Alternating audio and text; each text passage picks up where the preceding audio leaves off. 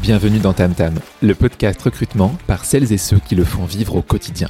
Des épisodes courts, concrets et activables avec des invités au top qui te livrent leurs expériences, méthodes et astuces, le tout pour te faire progresser en recrutement. Recruteuse tech, manager d'équipe, freelance ou encore CEO de boîte recrutement, je vais te faire découvrir des invités que tu ne connais pas encore ou pas assez. Quant à moi, je suis Léo, le créateur de ce podcast. Après 7 ans à recruter dans différentes boîtes et différents pays, j'ai créé Blendy pour aider les recruteuses et recruteurs à passer au niveau supérieur. Ce podcast, il est sponsorisé par Tim Tyler l'ATS qui m'a fait aimer les ATS. Team Tyler, c'est l'outil le plus complet pour gérer son recrutement de A à Z en mettant le paquet sur l'efficience, l'expérience candidat ou encore la marque employeur. En écoutant TamTam, tu débloques des avantages exclusifs si tu veux changer d'ATS. Tu retrouveras tout ça en description. Sans plus attendre, place à l'épisode du jour.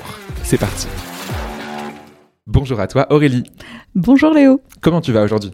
Euh, Super bien, vraiment. On a passé deux jours des vacances et on a passé un super déjeuner ensemble, donc tout va bien. Avec ton équipe très chouette, euh, tu m'as fait visiter du coup euh, tous les locaux de, enfin tous les étages qu'on a hein, chez Coca. Euh, tu m'as invité à déjeuner, c'était très chouette. Avec tes collègues, on a parlé de chats et on a parlé de fessées. voilà. on a dit pendant le déjeuner qu'il fallait qu'on en parle dans l'introduction, donc maintenant c'est fait. Les gens vont se dire mais qu'est-ce qu'il raconte Ce qui s'est dit à Bussigny reste à Bussigny. Mais c'était une dédicace pour Jessica. Jessica, Jessica, si tu nous écoutes, tu sais que c'est toi. Mm. Euh, et chacun fait ce qu'il veut avec ses chats, dans, dans, l'absolu. oui, on parle pas de violence sur les enfants. Non, c'est aucune violence. Aucune violence. Pas, du tout. de violence. De toute façon, on, est des gens, toi et moi, très non violents, donc on, jamais on ne pourrait être non violents. On mange même pas les animaux, nous. On mange même pas les animaux. C'est beau. Hein. Ah là là magnifique. Euh, écoute, ravi de faire cet épisode avec toi. Euh, on a, on a plein, plein de choses à raconter et euh, je pense que tu as plein de choses sur toi à nous dire parce que tu as vécu beaucoup de choses très chouettes.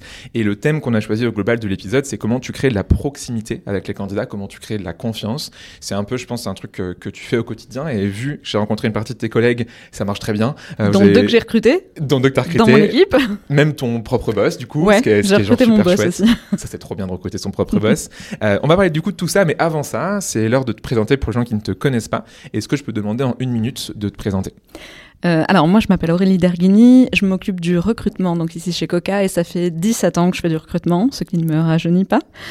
Euh, j'ai commencé en cabinet de recrutement IT, euh, dans, la, dans la tech, c'est là où j'ai appris vraiment mon métier. Et puis ensuite je suis partie chez Groupon pendant à peu près 5 ans. quand Groupon est arrivé vraiment en France, donc on était 16 quand je suis arrivée et puis on s'est tout de suite parti 600 personnes en fin d'année. Donc c'était vraiment, vraiment euh, une des plus belles expériences que j'ai pu avoir. Et puis, bah, ensuite, je suis arrivée euh, en Suisse, euh, mais parce qu'aussi j'ai grandi à côté de Genève. Hein, donc je suis revenue ici quand j'ai eu des enfants pour fuir un peu la vie parisienne.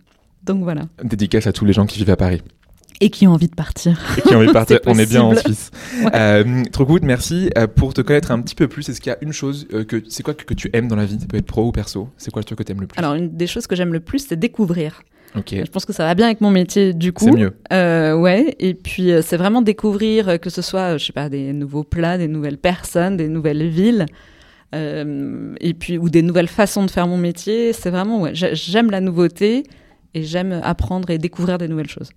Très bien. Bah, écoute, euh, on, va découvrir ce que tu vas nous faire découvrir. Donc, euh, ça y est, c'est bon. On est bon. C'est magnifique. Et est-ce qu'il y a une chose que tu n'aimes pas?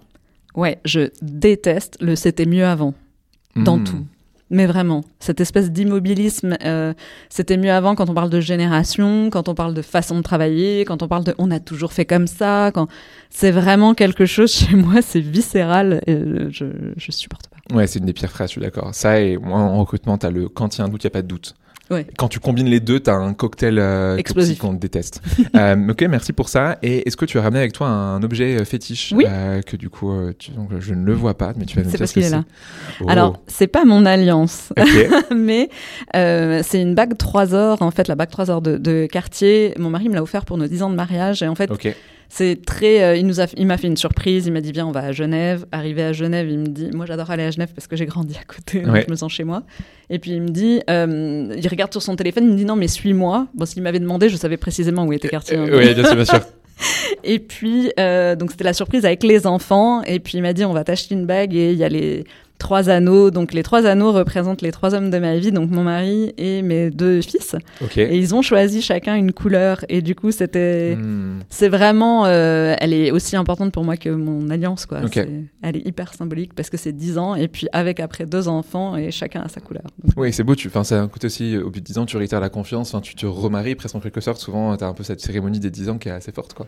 Ouais. Et là, c'était vraiment euh, nous quatre. Et du coup, c'est mon objet fétiche. Trop bien. du coup, tu as toujours avec toi. Ouais. Ah ouais, ouais, tout le temps. Je ne l'enlève jamais. Jamais. Euh, écoute, trop bien. Merci pour cette petite intro. Euh, on peut du coup passer au, vif du sujet. Ouais. on va commencer par un sujet très bien qui est la proximité avec les candidats. Alors attention, on ne parle pas de proximité physique. On va pas se rapprocher des candidats pour voir ce qu'ils ont mangé la veille. Ah vas-y, souris pour voir. Ah, t'as un bout de salade entre les dents, ça serait pas forcément fun. C'est ça. Euh, question un peu, j'ai envie de dire presque polémique, historique. Euh, pourquoi est-ce que tu penses que, euh, pourquoi d'ailleurs, est-ce que tu penses que c'est fini ou pas cette époque où euh, il fallait stresser les candidats pendant très longtemps, ça faisait peur les entretiens d'embauche et on disait que pour mieux tester les candidats, il faut les stresser. Est-ce que tu penses ça ou est-ce que tu penses l'inverse? Alors, je pense l'inverse, mais j'ai été éduquée comme ça au recrutement en cabinet avec le good cup, bad cup.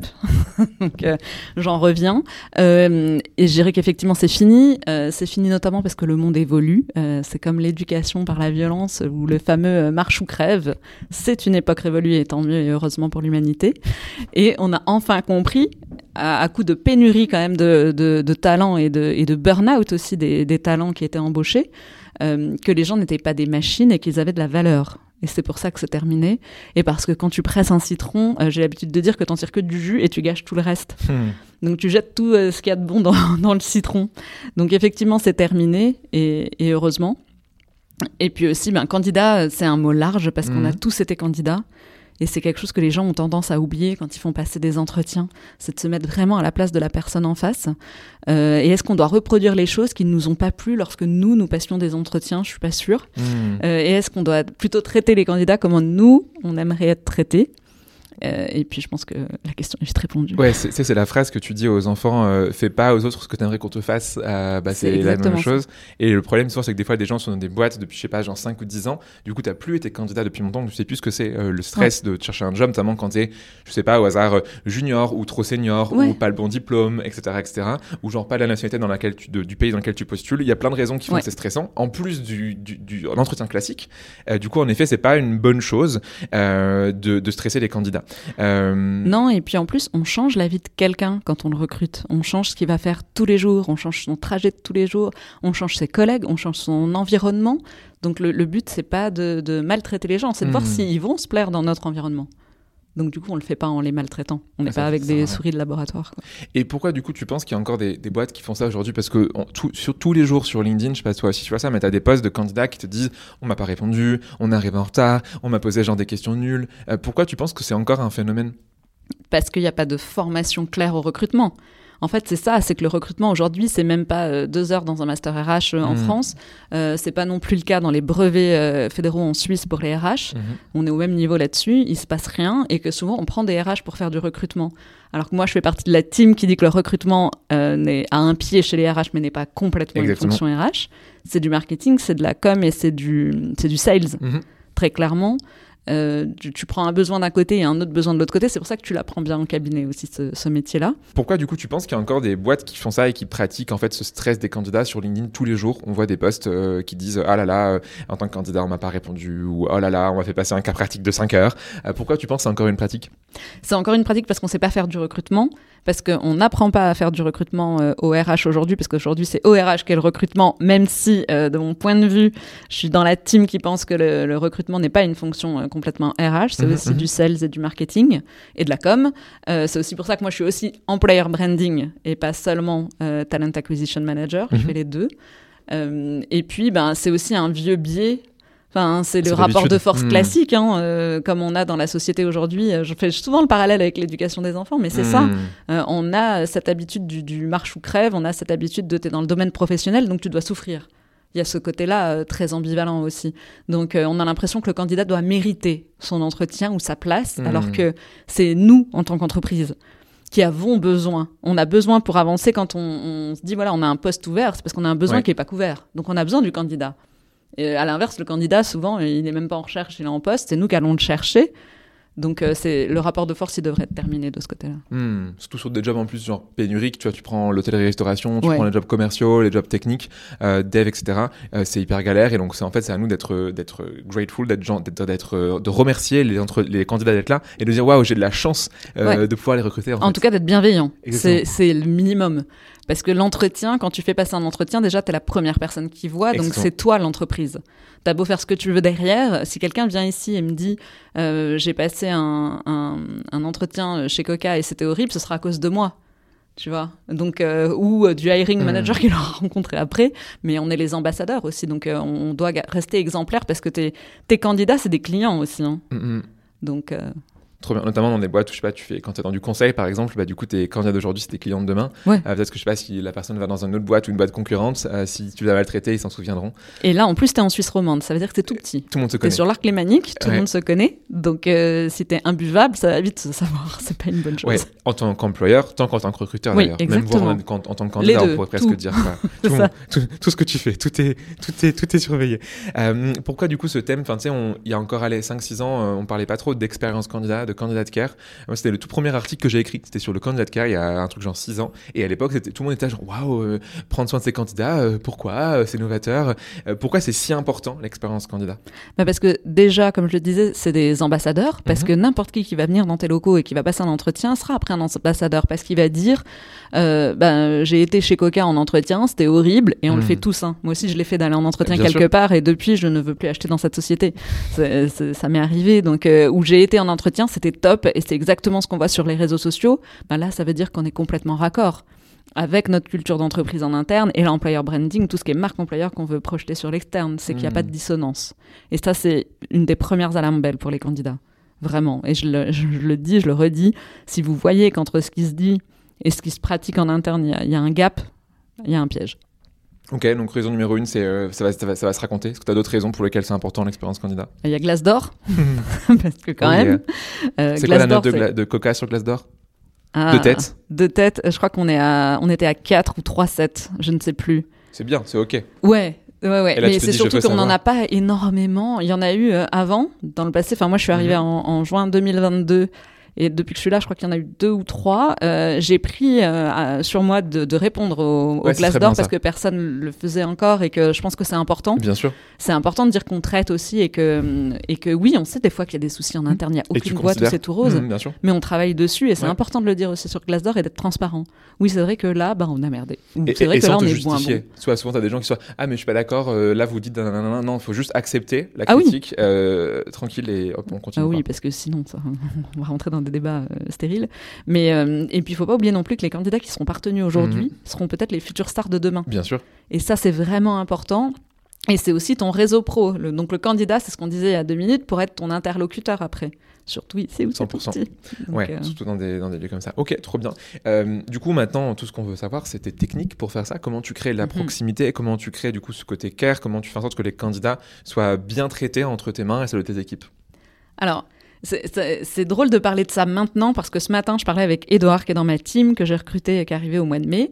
Euh, et Edouard, il a postulé chez nous euh, comme ça, envoyant lettre, euh, Ouais. lettre morte. Il venait d'arriver au chômage, il s'est dit bon, il faut que je postule. Mhm. Parce qu'en Suisse, c'est pas comme en France. Oui. et, euh, et je l'ai appelé et on a passé un super entretien. Et c'est là où il a dit, mais en fait, je vais y aller. Ça a l'air super chouette. Et pourtant, j'ai été très transparente. C'est ce qu'il t'a dit d'ailleurs. C'est ça. Il t'en Je, a parlé je- je ce suis midi. témoin, en effet, c'est vrai, il a redit ce midi. Ou alors il a fait semblant et Ouais. tout est stage entre vous Exactement. pour faire semblant, mais. Et comme c'est lui le campaign band manager, c'est lui qui gère les salaires. Donc, euh. mais euh, donc euh, comment on crée ce lien? Alors moi, je le fais déjà en me présentant systématiquement. Ça dure entre 5 et 10 minutes. hein. C'est Mhm. une vraie présentation Ok. aux candidats. Euh, donc je fais toujours le premier filtre, le premier entretien téléphonique, Mhm. et je leur déroule mon parcours pour qu'on soit sur un pied d'égalité. C'est-à-dire Oui. que moi j'ai leur Tu leur CV demandes sous la même les yeux. chose. Ouais. Ouais, et puis je vais leur demander de se dévoiler quand même. Donc, euh, et puis tu racontes ta vie professionnelle, Mhm. c'est pas rien. Euh, donc moi je trouve plus juste qu'ils sachent aussi à qui ils parlent et qu'on soit directement dans l'échange dans les deux sens. Ouais. Et franchement, euh, je dirais deux fois sur trois, même plus, les candidats me remercient. Ils me disent vraiment merci. ouais. C'est la Mm. première fois que quelqu'un se présente vraiment, que je sais à qui je parle. Et je pense que ça, ça fait toute la différence parce que sinon, c'est là que t'es remplacé par une AI. En fait, une AI, euh, oui, Bon, tu pourrais t'enregistrer et lancer Ouais. une vidéo de 10 minutes de toi qui parle. et- Mais, euh, mais en fait, enfin, le pire piège d'un entretien foiré, c'est l'entretien à sens unique. Hmm. Donc, c'est vraiment ne jamais oublier que t'es dans un échange et que du coup, tu dois donner pour recevoir. Bien sûr. T'es pas juste le réceptacle, euh, sinon tu gardes ton CV, tu le lis et puis tu te fais une idée tout seul. Ce qu'il faut jamais faire en recrutement, mais. Donc voilà. Et puis je fais tous mes premiers entretiens téléphoniques en marchant au bord du lac. Ah, t'as la chance inouïe de, de vivre au bord du lac. Alors en fait, je me suis rendu compte déjà, j'ai lu plein d'études sur le sujet qui disaient que quand tu marches et que tu es actif physiquement, Mhm. tu retiens 80% plus d'informations. 80% en Suisse. Donc euh, 80%. 30% en belge. Voilà, exactement. Euh, et, ces infos... et je me suis rendu compte que quand je faisais mes entretiens téléphoniques, déjà, je, je prenais beaucoup moins de notes sur mon téléphone. Et puis, euh, là où je noircissais une page, et Mhm. puis j'étais pas polluée par euh, les emails ou le Slack ou toutes les alertes Bien que sûr. tu peux recevoir. Oui, t'es focus. Je suis vraiment. Ouais. focus. Et euh, quand on est en télétravail, puisque je fais les entretiens quand je marche au bord du lac, donc quand je suis en télétravail, puisque j'habite, j'ai la chance d'habiter aussi au bord du lac à Montreux, euh, et ben, t'es vraiment dans ta conversation Hmm. et tu fais tes 10 000 pas par jour. Sans déconner. Tu fais aussi ton, ton, ton sport quotidien. Euh. Ouais, et t'es pas immobile derrière ton, ton bureau, tu te sens vachement mieux à la fin de la journée, même si souvent, euh, quand t'as fait quatre entretiens dans la journée, euh, t'es plutôt vers les 17 000 pas et t'es éclaté. Mais les- je me rappelle vraiment, ouais, je me rappelle vraiment euh, quand je vois les personnes ici que j'ai recrutées, je peux Mhm. te dire chacune où j'étais quand Ouais. j'ai fait l'entretien dehors. Hmm. Mais vraiment. Et, et c'est très marquant. Et puis, euh, et ça, ça crée aussi du lien parce que je leur explique. Je leur dis, bon, bah là, je dis jamais, je suis au bord du lac. Là, ils sont en train d'installer le marché de Noël, il y a un petit peu de bruit. Ils sont en train de monter le montre jazz. Ah, mais ça il y a un crée- peu de Ça machine. crée de la- l'authenticité en fait. C'est ça, dans- mais- Ils rentrent dans- un peu dans ta vie quoi. Donc, euh, Oui, et il y a déjà des candidats qui m'ont dit Ah bah moi aussi, du coup, j'ai vu que vous faisiez ça, je marche dans la forêt à côté de chez moi. Ou un autre qui m'a dit Moi aussi, je suis au bord du lac, mais il est à ça crée l'opposé de moi. Tu ça. être- tes entretiens vont être remboursés par la Sécu, tu sais. Exactement. Influenceuse entretien au bord du lac. C'est génial. Bien. Ok. Et Mais, euh, et puis, c'est mieux pour la créativité aussi, de toute façon, quand, quand on marche. Enfin, comment tu vraiment. prends tes notes du coup si tu fais ça en... Je je prends, en fait, j'ai mon téléphone, téléphone. pro et puis j'ai mes les écouteurs. Ouais. Et puis je le prends sur, euh, je prends vraiment sur mes notes, euh, les Ouais. notes de mon, de mon iPhone. Après, temps, tu pourrais même, si tu as des outils d'IA justement qui Ouais. prennent note, donc tu pourrais même en fait ne plus prendre de notes du tout et juste prendre C'est mon les objectif. key points. Et, Parce qu'après, je dois envoyer le compte rendu aux hiring managers et c'est vrai que je pense à cette IA là pour envoyer direct le résumé. Hop. C'est ça que j'étais en train de chercher. Bah t'en as deux. Moi, je connais t'as MetaView, qui est un des plus connus qui fait ça, mais t'as aussi Nuta, c'est un outil français.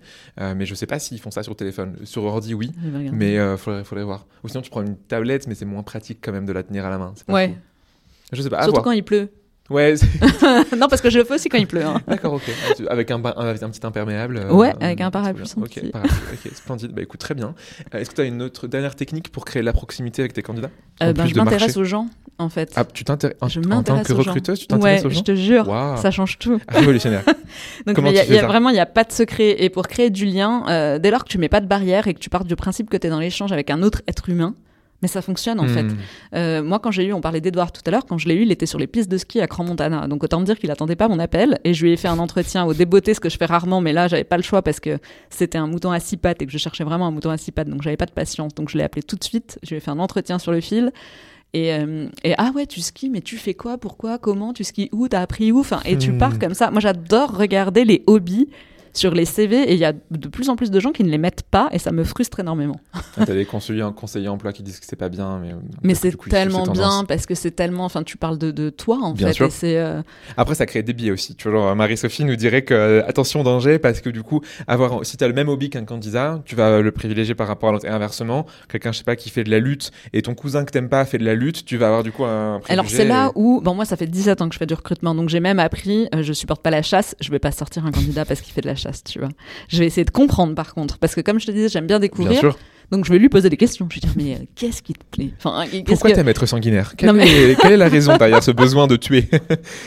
Alors j'irai peut-être pas comme ça, mais euh, ouais, je vais aller. J'aime bien vraiment. Il y a des et puis en plus en Suisse, les gens font beaucoup de sport et beaucoup d'activités très différentes. Bien sûr. Donc c'est euh, hyper intéressant d'aller creuser aussi là-dessus et, et vraiment de chercher aussi dans, dans les questions, euh, éviter de poser les questions bateau et poser les questions peut-être qu'on aimerait euh, qu'on nous pose à nous quand on est en entretien.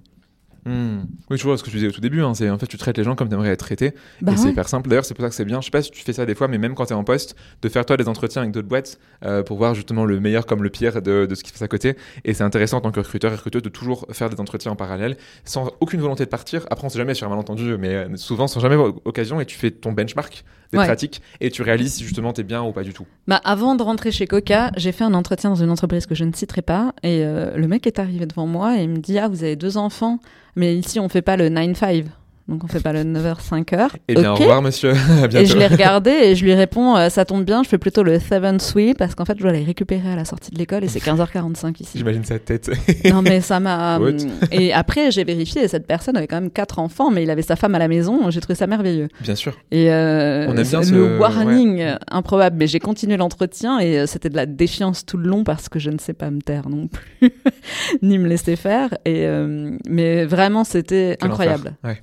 Mais et ça en dit tellement sur la culture de l'entreprise. T'as pas envie d'aller bosser là. Ah bah bien sûr, ouais, c'est là où du coup c'est intéressant de voir justement les, les pratiques que tu as et tu peux t'inspirer ou justement te dire ce que tu veux surtout pas faire euh, Et et, puis tu peux voir comment ces candidats sont traités quoi. Il y a aussi le, le côté local, c'est-à-dire que ça, c'était un Français débarqué en Suisse qui avait pas compris qu'en Suisse, pas la euh, la grosse différence avec la France en- euh, par rapport au marché du travail, Hmm. c'est que l'équilibre vie pro-perso est beaucoup plus respecté. Ouais. Euh, c'est que les bureaux à 18h en général, ils sont vides. Euh, là où en France, Même si les à- magasins hein, ferment tôt, je voyais Oui, aussi soir, les magasins, supermarchés à du 18h, il y a Ah non, c'est mort. Ah, ça, c'est mort. Sauf à Montreux, parce que c'est euh, hyper touristique. C'est le seul endroit où tu vas avoir la micro ouverte le dimanche. mais, mais- et à 20h là en semaine, mais sinon, ouais, c'est- ça ferme tôt. Mais parce que les gens, ils ont, ils ont une vie, en fait. Bien sûr. Euh, D'où le fait de s'intéresser à eux, à leur vie, à leur passion. donc, culturellement parlant aussi, c'est important en Suisse euh, de, de connaître les gens à qui tu parles. pas. 100%. Est-ce que à contrario de ce qu'on qu'on vient de se dire, tu as des choses à, à éviter, genre des, des erreurs à ne pas commettre euh, pour potentiellement justement bah, créer plus de la défiance que de la confiance si on veut pas créer de la défiance? Alors, ne pas tenir tes engagements. C'est-à-dire que si tu dis à un candidat que tu lui donnes une réponse le vendredi Hmm. et que le jeudi d'après, il a toujours pas de nouvelles, ça fonctionne pas. On en a parlé en plus ensemble tout à l'heure parce que je te disais moi-même, euh, je me suis. euh, non, j'en parlais avec Edouard. Je Hmm. disais, je m'étais énervée sur une réponse aussi au bout de trois semaines. euh, bah, C'était chez Coca en fait, dans mon process de recrutement. Et j'avais craqué en disant, c'est pas possible ce process, euh, personne me rappelle, je me suis investie dans. Ah, je mais c'est terrible, pas. bien sûr. Ouais. Bah oui, c'est et, et après plus tu attends, en plus plus le candidat perd en motivation. Donc c'est Hmm. tu perds tout en fait. Et puis le bullshit aussi, si Ouais. tu bullshit Ah, en entretien, pas. Hmm. enfin on, on a de plus en plus de candidats et on le voit passer sur LinkedIn, c'est un peu un thread ça de oui on, on m'a demandé trois références, ben moi je leur ai demandé trois références de personnes qui étaient parties. Ok, bah fair enough en fait. Nous, on va aller chercher.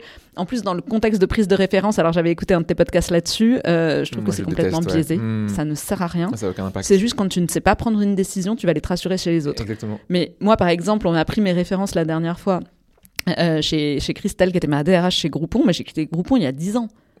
Oui, Donc euh, la personne euh, que j'étais ouais. il y a 10 ans et le travail que Mm. j'ai fait il y a 10 ans, c'est pas le même qu'aujourd'hui. Mais c'était très rassurant pour la recruteuse de prendre mes références Ah, bah, euh, il bon, y a 10 ans. DRH de Groupon a dit que c'était oui, donc C'est ça. oui. Exactement. Et, et, euh, et je trouve ça tellement. Enfin, euh, les, les- les- les références, bon là je digresse un peu, mais euh, ça Non, sert mais à on, rien. On, on vient sur ce que disais tu vois, au tout début, qu'il n'y a pas de formation en recrutement. En fait, les gens, Oui. du coup, recrutent sur des, des tampons de- dans des CV. Tu vois, moi, il y a encore des gens qui. euh, genre, je reçois des messages d'approche alors pour des jobs de recruteur, alors que ça fait depuis genre deux ans que je suis entrepreneur, bon, bref. Et euh, qui me disent Ah oui, je vois que je travaille chez L'Oréal. C'était il y a sept ans, en fait. Ouais. Du coup, les gens, dans leur tête, c'est tellement qualitatif, c'est tellement bien et tellement Mm. l'excellence. Pareil pour les ex-Google. Les gens vont se dire Ah, il a fait Google, c'est forcément quelqu'un d'intéressant. Bon, bref. Mais c'est ça. Ça, Et dans, terrible. le, et dans le truc de référence, moi ce que je demande, quand les hiring managers me demandent des Ouais. références, je leur dis mais quelle question, qu'est-ce que tu veux savoir Ouais, bien sûr. Et ils me disent bah, je, je veux savoir comment elle manage. Mais est-ce que tu lui as posé la question Bien sûr. Ouais, Parce ouais. qu'il y a aussi ça en recrutement. Pour pas foirer tes entretiens, il y a le never assume. Bien sûr. N'assume jamais. Et si tu as un doute, tu poses la question au candidat, enfin de manière très tranquille et très transparente. Euh, quel, enfin, quel style de management tu appliques au sein de tes équipes euh, Ou qu'est-ce que toi tu apprécies ou tu n'apprécies pas Mm. Enfin, je sais pas. Mais, mais si tu as un doute, demande au candidat. Pourquoi tu vas les demander aux gens extérieurs? Et qui vont être, avoir des biais en plus. hein. Bien sûr, mais 100%. Donc c'est ridicule. Ok. Je une- dirais aussi se Ouais. mettre en position de force. Je dis souvent, on n'est pas sur un ring. Ouais, on disait au début, tu vois, le, que tu sais, genre euh, stress que tu vas créer, ça sert à rien. C'est ça. Et de dire je suis l'employeur, donc j'ai les pleins pouvoirs. Parce que c'est pas vrai. Ah ouais, ça c'est de moins en moins du coup dans les, dans les métiers notamment tendus, enfin dans des boîtes qui recrutent par exemple dans la tech, euh, ça, ça se fait plus. Oui, parce Euh, mais parce- ça, ça se fait Parce n'ont pas plus le choix. à cause de. Voilà, parce, à grand coup de pénurie de talent. Exactement. C'est pour ça. Donc, euh, pas parce qu'ils ont compris. Tu sais, c'est un peu comme on parle d'éducation chez les enfants. T'as compris qu'il fallait pas faire ça parce que tu t'es fait taper. Ben non, tu dois comprendre parce que tu es responsable de tes actes, en fait. C'est le même principe. Euh, et puis, euh, ne pas oser dire qu'on ne sait pas. Ça, c'est aussi un truc. Quand un candidat me dit Est-ce que vous connaissez ça? Et c'est en tech ou peu importe. Bah, si je sais pas, je vais lui dire Bah non, je connais pas. Enfin. Il n'y a, pas de honte à ne pas savoir. Oui, c'est ok, bien sûr. Et ça, Au, c'est au aussi contraire, un en truc. fait, euh, tu si montres aux gens que t'es humble euh, et Bah ils oui. se disent Ah, c'est cool, elle savait pas, même à demander. euh. Bah oui, complètement. Et euh, donc vraiment, en fait, le, le- le résumé de tout ça, c'est d'être tout le temps à 100% dans le dans l'honnêteté et la Mhm. transparence. Bien sûr. Et c'est justement ce que me disait aussi Edouard. Décidément, on l'a beaucoup cité Doudou aujourd'hui, mais il disait j'ai senti que c'était complètement transparent cet échange Bien sûr. et que euh, c'était honnête. Et c'est ça qui lui a donné envie. Donc euh, c'est pour ça que je le cite beaucoup parce qu'il me parlait justement ce matin de. Ouais, c'est il a remonté expérience. tout le Slack de notre équipe pour regarder ce qu'on avait dit de lui aux entretiens. Ah, ça c'est terrible. ne jamais mettre ça dans des slacks. Faut le... Tu mets sur la TS et tu anonymises après. Mais... C'est ça. Et euh, mais c'était top. Bien mais, sûr, bien sûr. euh, Oui, quand c'est des bonnes choses, c'est cool. Voilà, c'est ça. Mais euh, et c'est pour ça qu'on a parlé de ça. Mais du coup, oui, la, la transparence et l'honnêteté. Et puis, si tu sens qu'il va y avoir un blocage, par exemple le salaire, et ce que j'a- j'avais fait avec lui, Mhm. c'est ok. euh, ton CV, il colle parfaitement à ce qu'on cherche. euh, ta personnalité, ça a l'air aussi, euh, ça va matcher avec l'équipe, on le sait.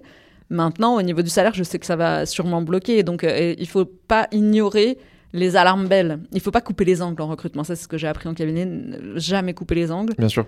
Euh, parce que sinon, tu te reprends. Ce que tu as évité, l'obstacle que tu as évité au Hmm. départ, tu le reprends à l'arrivée. hein. Donc, euh, 100%. Écoute, merci pour, euh, pour tout ça. Et donc, on a une bonne euh, première partie. Sur, on avait parlé, le, le- le- le mot-clé de l'épisode, c'est la proximité. Ouais. Euh, donc là, la proximité avec les candidats, euh, c'est fait. Euh, tu as une autre proximité qui est importante, euh, et du coup, c'est lié à la marque employeur, c'est Ouais. avec euh, les gens qui vont te lire. Alors, soit toi, en tant que ça- en tant qu'ambassadrice, un peu, vu que tu, tu recrutes, mais aussi tes collègues qui font des Mm. postes, mais aussi ce que fait l'entreprise en tant que telle. En plus, du coup, bah, en Suisse, Coca a quand même une super bonne image de, de ce que tu me disais. Enfin, c'est un peu une boîte unique en son genre qui fait des choses à sa manière. Donc, du coup, il faut créer euh, cette proximité. Grande question, du coup, euh, pourquoi c'est important de créer cette proximité avec des gens sur LinkedIn qui ne nous connaissent pas? Alors déjà parce que la base de la communauté, c'est vraiment le, le- le- le sens premier chez Coca. C'est que Coca a été construit comme ça, avec cet esprit communautaire très Mhm. fort. Euh, et la communauté, du coup, c'est au sens large. Donc c'est aussi bien les, les gens qui vont acheter euh, sur, nos- sur notre site euh, que les gens qui vont nous lire justement sur, sur LinkedIn. Donc aujourd'hui, la marque, enfin la marque personnelle aussi qu'on peut avoir sur, sur Mhm. LinkedIn, il faut qu'on ait envie de bosser avec toi. Si tu veux attirer les candidats, c'est aussi bête et méchant que ça. Euh, et puis parce que, comme son nom l'indique, euh, la marque personnelle, c'est une personne, donc c'est pas la boîte, c'est gage de sincérité aussi, d'honnêteté. C'est pas vu et revu et, et Hmm. rechecké par le marketing. Donc euh, sur LinkedIn, faut être pareil, faut être dans la transparence et dans l'honnêteté Ouais, ouais. et direct. Moi, il y a plein de posts que j'ai mis, par exemple, que j'avais jamais prévu quand je suis revenue de vacances et que j'avais plus de 500 mails non lus. J'ai pris en photo mon Ah, écran, je l'ai publié. ouais. C'est ça, et j'ai un de mes anciens collègues de, de Groupon d'ailleurs, euh, Younes si tu nous entends, euh, qui m'a dit non mais Aurélie, plus personne prend en photo son écran.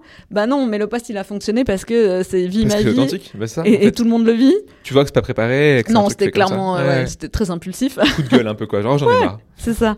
Euh, donc euh, donc ça ça fonctionne et puis euh, c'est ton réseau. euh, ton, ton réseau euh, personnel aussi sur enfin ton, ton côté marque personnelle Mhm. sur, euh, sur LinkedIn, tu peux avoir en, en- en candidat aussi le boss de, de- de ta prochaine boîte et tu le sais pas encore. Donc, il faut, faut aussi faire attention à ce que tu peux. Enfin, Bien sûr. il y a une façon de communiquer quand même sur, euh, sur LinkedIn. Ok, donc je vois du coup le genre de post que tu peux faire avec ce côté genre mail par exemple. Euh, Est-ce que tu as d'autres conseils pour créer du coup un contenu qui est, qui est authentique sur les réseaux et, et qui fonctionne du coup? En étant justement authentique. La Boum, question. touloum, La question fermée, euh, toute Ouais, nulle, non. tu sais. Euh, à part du coup l'authenticité, qu'est-ce que tu fais pour que les gens vraiment Alors. connectent et se disent j'ai envie de postuler quoi? Ouais, alors moi je publie un post vraiment quand j'en ai envie, quand, quel- quand j'ai quelque chose à dire et pas de manière T'as régulière. pas que- d'agenda, de planning euh, Non, euh, je devrais, je sais. Enfin, T'in- T'inquiète pas, c'est pas grave, il y a pas de je sais ou je sais pas. Mais Pas je, je- je sais que c'est mieux. Et d'ailleurs, j'avais fait un post une fois en disant coucou, j'ai pas posté depuis deux mois. Je sais, c'est pas bien, pas tapé. mais mais, parce que euh, j'ai pas envie non plus que ça se. J'ai peur que si euh, je le fais de manière très régulière et très ça, ça devienne scolaire et que Hmm. du coup ça se voit et que du coup ça paraisse moins authentique. Je, Ouais, je je comprends. vais le dire des choses quand j'ai des choses à dire. Hmm. Et j'ai pas un avis sur tout. Il y a des sujets qui m'intéressent pas non plus. Et j'ai pas toujours quelque chose à dire, contrairement à ce qu'on pourrait croire. Euh, et quand je prends justement en photo mon écran en, en mode désespoir, euh, c'est pas pour la beauté de la photo ni pour le message incroyable. C'est vraiment pour du vie magie et pour que tout le monde se sente concerné Annie. Et, c'est pas calculé et, et, voilà. Et quand je viens de clore pareil mon 50e recrutement euh, sur 10 mois et que je suis au bout du rouleau et que je prends en photo ma toolbox avec mes affaires sur mon mmh. bureau euh, et, je, et, voilà c'est vraiment je relâche ma tension en fait euh, sur LinkedIn et pareil c'est pas calculé euh, donc faut pas faire semblant faut pas bullshiter mmh. et faut pas en faire trois tonnes moi c'est ça que je dirais après effectivement il y a des pros sur LinkedIn il y a des gens qui LinkedIn c'est vraiment enfin c'est quand tu es entrepreneur c'est la vitrine de ta boîte euh, si t'as pas envie de prospecter, en effet, tu fais de l'inbound et, et Exactement. Mm. Mais, euh, mais je pense que ce qui marche le plus et ce qui marche le moins, surtout, ça se voit, c'est vraiment quand c'est. Euh, ouais, Ou quand c'est chat GPTisé, quoi. Ouais, c'est encore un autre problème. Après, j'ai un stagiaire cet été qui a fait un truc incroyable. Alors, il s'appelle Assine et je l'avais mis en valeur sur les réseaux parce que vraiment, c'était un, un jeune vraiment incroyable et lui il en avait marre de me demander euh, comment faire ses posts LinkedIn. Du coup il, a pris ChatGPT il a dit ChatGPT rédige-moi les posts comme Aurélie rédige ses posts. bah, c'est ça. c'est la manière de enfin si tu veux faire des posts LinkedIn sur ChatGPT c'est la meilleure manière de faire de, de prendre des exemples de gens que tu aimes bien et de rédiger à la manière de cette personne. C'est ça. Euh, et du coup ça, ça me pensait à ce que tu dis à, une, question hyper importante. Souvent il y a des gens qui nous disent sur LinkedIn euh, c'est que quand tu es entrepreneur freelance que tu peux en parler. Et je crois j'ai en tête de mémoire c'est 3% seulement des salariés alors que c'était au niveau France, 3% seulement des salariés qui parlent sur LinkedIn, qui, font des posts régulièrement. C'est pas beaucoup quand dommage. tu penses 3%. Alors que tu as mille choses à raconter. Euh, quel est ton avis sur être salarié et poster sur LinkedIn? Est-ce que, un, c'est possible? Et deux, comment tu fais du coup? Ben, c'est possible et on le fait pas parce qu'on a peur, on a peur de tout, de rien, on a peur et c'est souvent là que se trouve le bloquant, comme dans tout dans la vie en fait. Euh, on a aussi été élevé comme ça pour la majorité d'entre nous avec chute les adultes parlent, euh, sous-entendu ta parole n'a pas de valeur, ou tu me fais honte euh, dès qu'un enfant, qu'enfant on se laissait aller en fait à nos émotions, et ces brimades ordinaires ont façonné les adultes d'aujourd'hui qui hmm. n'osent pas prendre la parole en public par peur du ridicule ou qui ont peur du jugement des autres. Hmm. Et c'est aussi un problème qu'on a encore plus chez les femmes, parce que la place euh, professionnelle a longtemps été occupée par les hommes, du coup on a encore plus d'hommes euh, qui vont parler sur les réseaux pro, mm, mm. parce que les femmes, évidemment, ont moins de choses à dire. Donc, euh, c'est vraiment toute notre enfance en nous qui nous dit tout ça. En fait, moi, j'ai travaillé trois ans avec des psychiatres et des psychologues que je recrutais, et j'ai beaucoup lu pour comprendre, en fait, ces, mm. ces mécanismes-là. Et malgré ça, euh, certains parleront plus facilement que d'autres parce qu'il y a des esprits qui sont plus rebelles et que l'enfant en eux ne voulait pas et ne veut pas se taire, ce qui est un peu mon cas. Et les, les autres, ils doivent ce pas en fait, ce pas pour pouvoir parler en public. Et c'est pas toujours évident quand on n'a pas fait ce travail de rassurer, de consoler et de réparer son enfant intérieur. Et quand on est une femme, c'est encore plus de boulot. Alors qu'on a tous des choses intéressantes à dire, on a tous une parole qui est égale à celle de l'autre, et c'est vraiment important. Et, euh, on est tous, enfin, les gens qui sont performants dans leur travail au quotidien peuvent tous dire quelque chose sur LinkedIn. Euh, et c'est tout le job de l'employé advocacy aussi. Euh, et qu'il faut développer vraiment euh, en interne. Aujourd'hui, moi, je vois euh, chez nous, par exemple, c'est quelque chose qu'on va mettre en œuvre en 2024, parce que là, actuellement, on est très peu à, prendre la parole sur Coca, sur LinkedIn. Alors qu'il y a des choses à raconter, quoi. Enfin, de tout ce que tu me racontais sur la boîte, c'est hyper unique comme culture, et donc les salariés pourraient vraiment. En plus, ça, ça facilite le, la fidélisation. Enfin, quand quand salarié qui était fier de parler de ta boîte et que tu vois tes collègues qui le font, ça crée une sorte de, de, cercle vertueux où plus t'en parles, plus les gens en parlent, plus les gens sont heureux, plus ils restent. Et souvent, c'est parce que ben ils n'osent pas. C'est ça. Ils n'osent pas. Euh, ils ont l'impression que ce qui est écrit là va rester ad vitam aeternam, alors qu'aujourd'hui, on sait qu'on switch d'une info à l'autre en deux secondes. Donc même si tu as dit une boulette, même si tu as dit quelque chose, enfin, tout le monde l'aura oublié dans les dix minutes faut pas non plus euh, mettre bah, de l'ego là-dedans. On se rappelle parce qu'on l'a écrit et, euh, c'est aussi pour ça qu'il y a des gens qui te disent c'est ok si tu recycles ton contenu, genre un post que tu as écrit il y a deux ans, toi tu t'en rappelles parce que c'est toi qui l'as rédigé, mais ton lecteur, ta lectrice. Mais c'est surtout s'il est toujours d'actualité et que je sais pas, il y a deux ans tu avais 5000 lecteurs, aujourd'hui tu en as 30 000 bah il y en a 25 000 qui ont potentiellement pas 100%, exactement. Donc, euh, donc non, non, euh, je pense que c'est important. Et puis, il faut bien se dire que du moment où on respecte le tone of voice de sa boîte, on peut y aller en fait. 100%. Et évidemment, euh, chez Coca, j'aime pas le même ton que si j'étais dans une banque privée par exemple. Il suffit juste de s'adapter tout en gardant en tête que notre page LinkedIn, c'est notre carte de visite. Bien sûr. Donc on va pas aller commencer à... Je, je suis pas pour les avis politiques, etc. sur ces réseaux-là. Ouais. Parce que là, tu peux avoir des biais euh, dans le recrutement euh, hmm. quand, tu fais face après sur le, sur le marché euh, du travail. Mais tout ce qui est professionnel, mais go, complètement. Clairement. Écoute, je te rejoins à fond et c'est vrai que ces peurs, souvent on en a beaucoup. Tu as, aussi tu vois, la peur de que ça fasse un, un, bid, que ça marche pas ton poste, alors qu'en fait, pas, si ça marche pas, de toute façon personne ne le verra, donc tant et mieux. Et on s'en fout. Et on s'en fout. En fait. on oublie, on passe à autre chose. Euh, tu vois, moi, ça me fait marrer les, quand je fais des posts des fois qui, qui marchent pas du tout. Tu es là genre, oh, c'était vraiment nul ce que j'ai écrit. Et la, non, la... des fois c'est juste l'algorithme en plus. Alors ça du coup j'aime bien me dire que c'est enfin je, sais pas, je, je, préfère me dire que c'est moi que ça du coup tu vois ça me force à faire mieux à chaque fois mais en effet des fois c'est juste une question de visibilité ouais. le moment des fois en plus l'algo fait des tests et il suffit que tu tombes au mauvais endroit parce que ce jour-là ils voulaient voir si la photo enfin ils allaient par exemple complètement déprioriser les photos et t'as mis une photo ce jour-là ça marche pas. Pareil sur une vidéo ou un sondage j'en sais rien.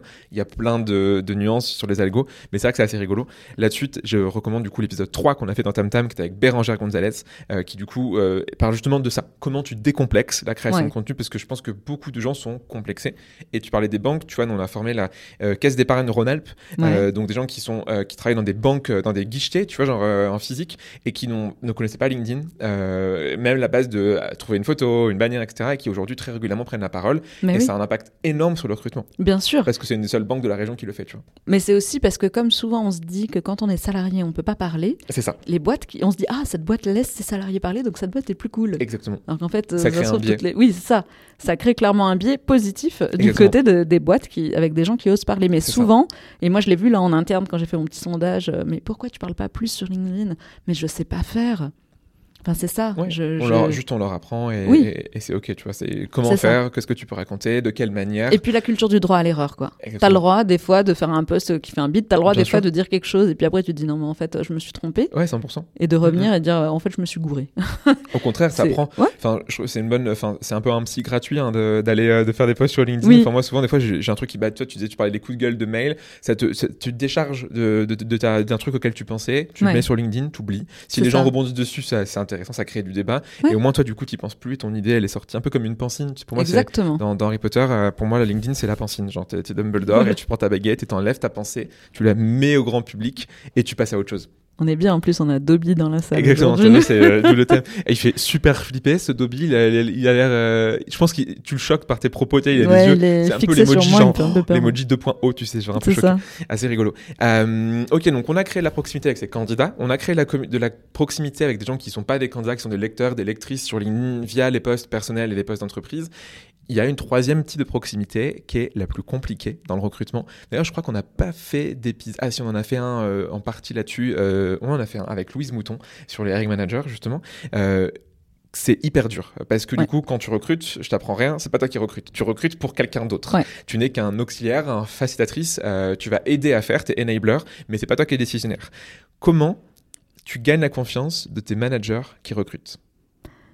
C'est chaud. Quand je suis Vous arrivée, avez c'était 4 chaud. heures. Ouais, c'est ça. Et surtout, euh, quand tu es en interne, quand tu es externe dans un cabinet, tu peux changer de client si t'en Ouais, exactement. Ça marche pas, tu passes Quand autre en interne, Ouais, euh, pas ton de- client interne, ouais. il va pas bouger. hein. Mm, mm. En tout cas, Ou pas alors tout de tu suite. vires les gens, mais c'est chaud quoi. Ouais, c'est ça. Après, ça te redonne encore plus de boulot. De. Ou tu te recrutes des copains. Comme ça. Pas mal. Mais euh, en fait, euh, quand je suis arrivée, par exemple, chez Coca, je leur ai dit, OK, moi, je vais faire les premiers filtres d'entretien et puis je vous mettrai les, les candidats directs dans vos agendas. Ok. Et là, j'ai eu une- des stops. Ils s'étaient pas ah non, habitués mais à c'est faire hors ça. de... Non.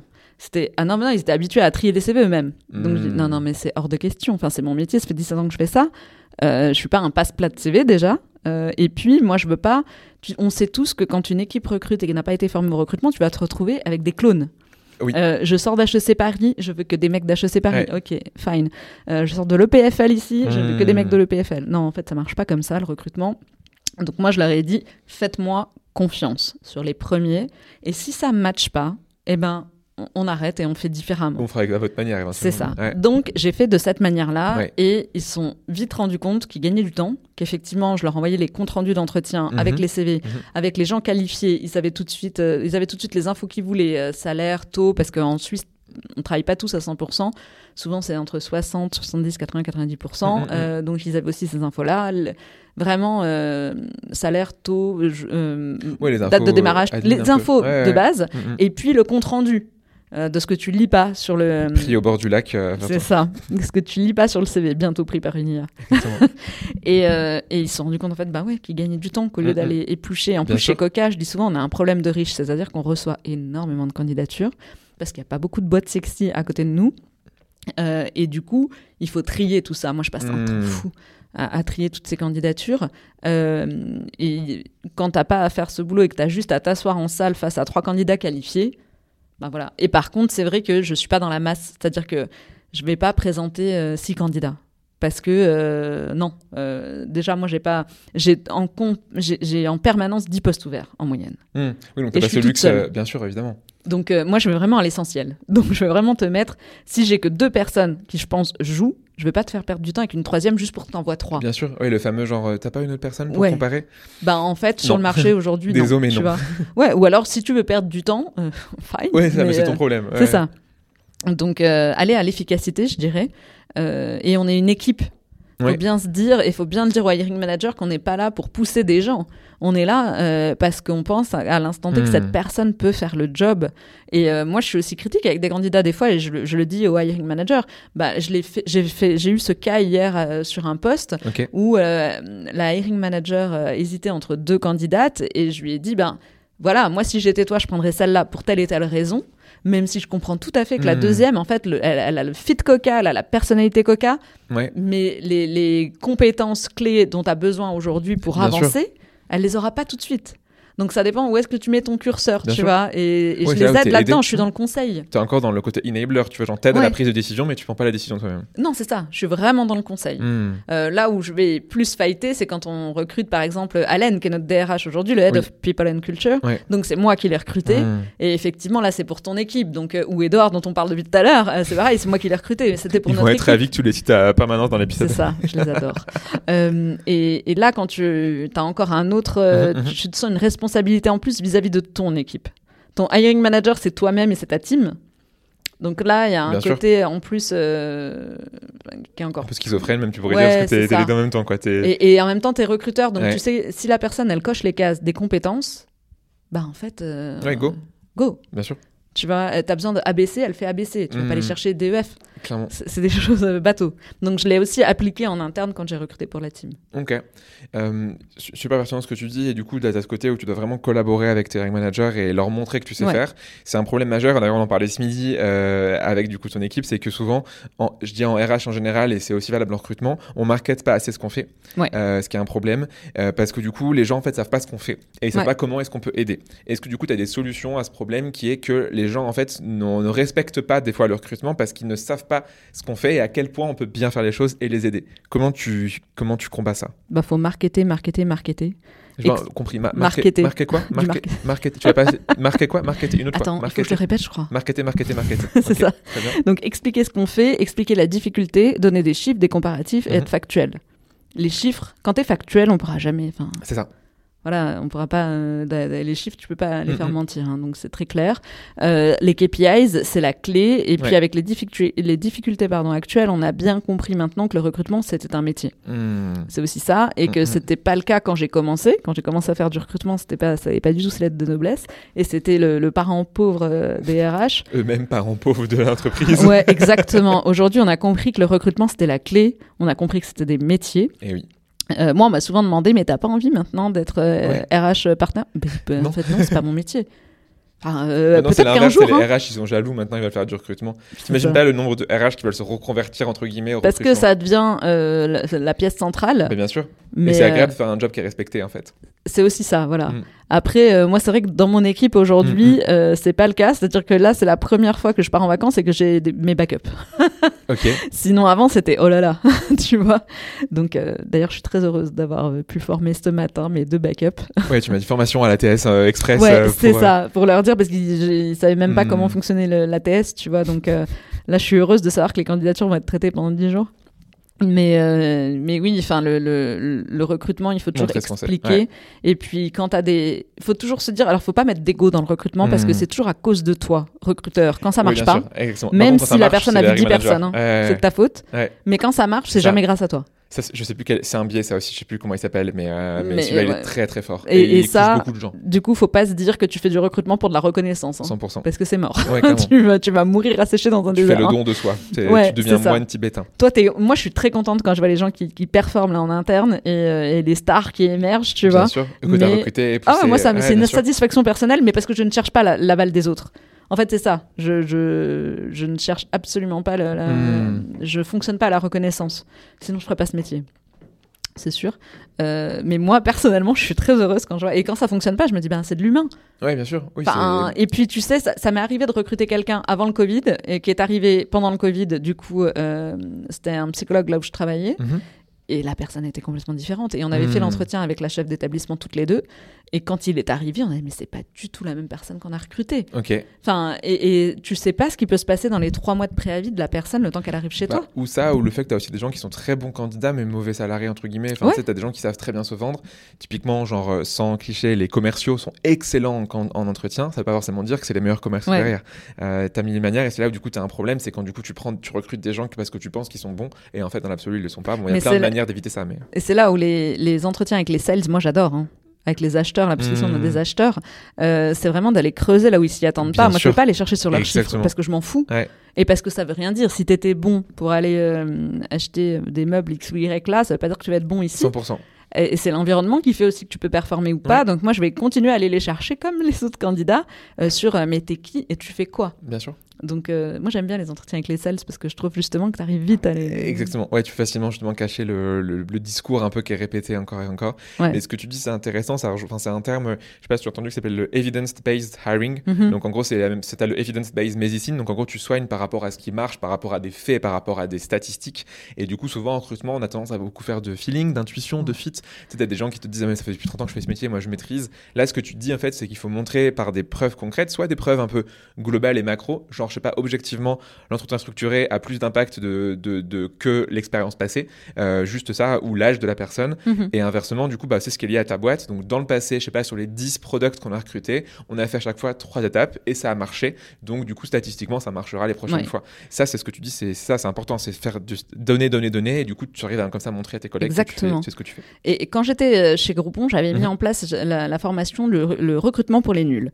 Et j'avais fait venir tous les hiring managers à qui j'avais fait poser à l'époque leur BlackBerry dans une box avant de rentrer dans la formation. Ils étaient- il, y en a, il y avait de la résistance, hein, mais c'est impossible que Et je sûr. ça. Et à la fin, ils sortaient de la formation tous très heureux. Bah, bien sûr. Donc tant mieux. Euh, mais il y avait ce, ce truc justement euh, dans, dans, dans cette formation, c'était Hmm. euh, comment est-ce qu'on va aller chercher, c'était faire tomber tous les biais. euh, et, et dire justement que le, le recrutement était un métier et je leur faisais je leur posais un questionnaire en fait un Ouais. questionnaire où à la fin ils pouvaient lire euh, Churchill Hitler ou d'autres personnes comme ça ils élisaient tous Hitler parce qu'ils partaient dans des biais en recrutement, je prends la personne qui ne boit pas, je prends la personne qui se couche à 8 heures, je prends la personne, enfin voilà, je leur Ouais, avais ouais. donné le choix à chaque fois, vous en avez un c'est qui, rigolo, ça comme exercice. et, ouais, et j'avais pris plusieurs chefs d'État, et dont Hitler. Et à la fin, ils étaient complètement euh, traumatisés. Mais et mon candidat, c'est Hitler. Bah oui. En fait, avec tous tes biais, bah, voilà ce que ça donne, tu vois. Et Hmm. c'était vraiment hyper intéressant. Et Ah, euh, ça, c'était assez fou. Ah, curieux que tu me parles de ça, de ça après, je pense que je, me mettrai en exercice, c'est rigolo à faire. Euh, ok, écoute, merci pour, pour tout ça et en effet de comment est-ce que tu démontres que les gens en fait ne savent pas, ils pensent savoir faire le, le- le recrutement, mais en fait beaucoup ne savent pas, notamment des managers, mais c'est logique, hein, personne leur a appris. Bah oui. Dernière question, euh, un peu genre polémique avant qu'on conclue avec les trois questions qu'on a à chaque épisode. Est-ce que tu pourrais nous parler des situations où ça marche vraiment pas, où tu n'arrives pas du tout à créer la proximité? Moi j'en ai plein dans mes, dans mes expériences passées où ça marchait pas, donc je pense que tu en as aussi beaucoup. Où Ouais. ça marche pas, comment tu fais quand vraiment ça coince?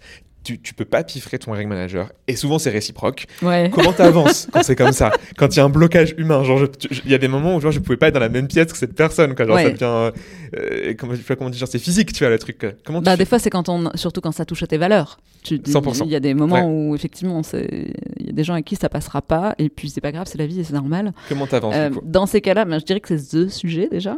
Donc, euh, je dis qu'il faut continuer à être factuel et donner le meilleur de ce qu'on sait faire nous. Donc, c'est faire notre job au cordeau vraiment, Hmm. être pro. Et il faut être prêt à dégainer ses chiffres parce qu'à un moment donné, on va devoir se justifier de toute façon, même si le recrutement traîne trop. Euh, donc les KPIs et de la discussion, euh, Ouais, c'est vraiment ce qu'il faut. Hmm. Enfin, faut être rationnel le plus possible, euh, pas mettre d'émotionnel, surtout. Euh, ce qui est pas facile, Oui, mais ce qu'il faut surtout faire. Ouais, tu Et restes puis- dans ton rôle en fait, tu restes pro quoi. Exactement, Hmm. tu restes dans ton rôle et, et tu sors pas de ton rôle. Hmm. Et parce qu'on est dans le même bateau, on est une équipe, donc il faut essayer de faire comprendre ça. Et même si tu n'y arrives pas, et si malgré la discussion ça fonctionne toujours pas, ce qui peut arriver mal- malheureusement, faut rester factuel et border ton taf de tous les côtés. Et ça demande une énergie de dingue, mais on doit se protéger parce que le recrutement, c'est clairement le domaine RH le plus exposé aujourd'hui, Clairement. surtout dans des boîtes. Enfin, moi je te dis, je tourne à 10 postes ouverts en permanence. Donc euh, on sait qui aller chercher et puis on, on travaille en holacratie chez Coca. Donc euh, j'ai le domaine en plus du recrutement, donc on sait que c'est moi qui recrute. Donc s'il y a un blocage, euh, on sait tout de suite qui aller trouver. Ouais, tu sûr, peux pas te cacher. Ouais, ouais. C'est très clair. Donc et puis c'est comme je le disais tout à l'heure, c'est toujours la faute du recruteur si une nouvelle recrue ne Bien fait pas le taf bah oui. et c'est jamais grâce à toi Bah si C'est une star. Donc c'est très ingrat. Et puis on est un peu dans un monde où le finger pointed est, est très répandu et c'est un métier où il faut avoir la tête dure et il faut avoir du répondant et savoir prendre de la distance. Euh, moi je répète très souvent quand les débats partent trop loin, je dis ok on n'opère pas des enfants à cœur ouvert. Euh, et c'est une phrase qui me servir à détendre l'atmosphère pour dire ok euh, tu vas avoir quelqu'un qui va commencer en janvier au lieu de commencer en novembre. C'est dommage, mais pendant ces deux mois de Ouais, vie, bien tu vas sûr, pas c'est ok. mourir. Ouais, clairement. Euh, des fois, faut ramener les choses quand même. Ouais, des petites phrases, euh. ouais, et se dire qu'il y a plus urgent, il y a plus de. Enfin, si c'est ça ton seul problème dans la Ouais, vie, tu vas t'en sortir. Et marrant cette phrase, on, on avait une similaire, tu pourras la, tester avec, tes collègues quand, on était, quand j'étais chez L'Oréal, c'était on vend des shampoings, on se calme. C'était très drôle, tu vois, genre on vend des shampoings, genre c'est bon quoi, s'il y a un, problème, on vend des shampoings.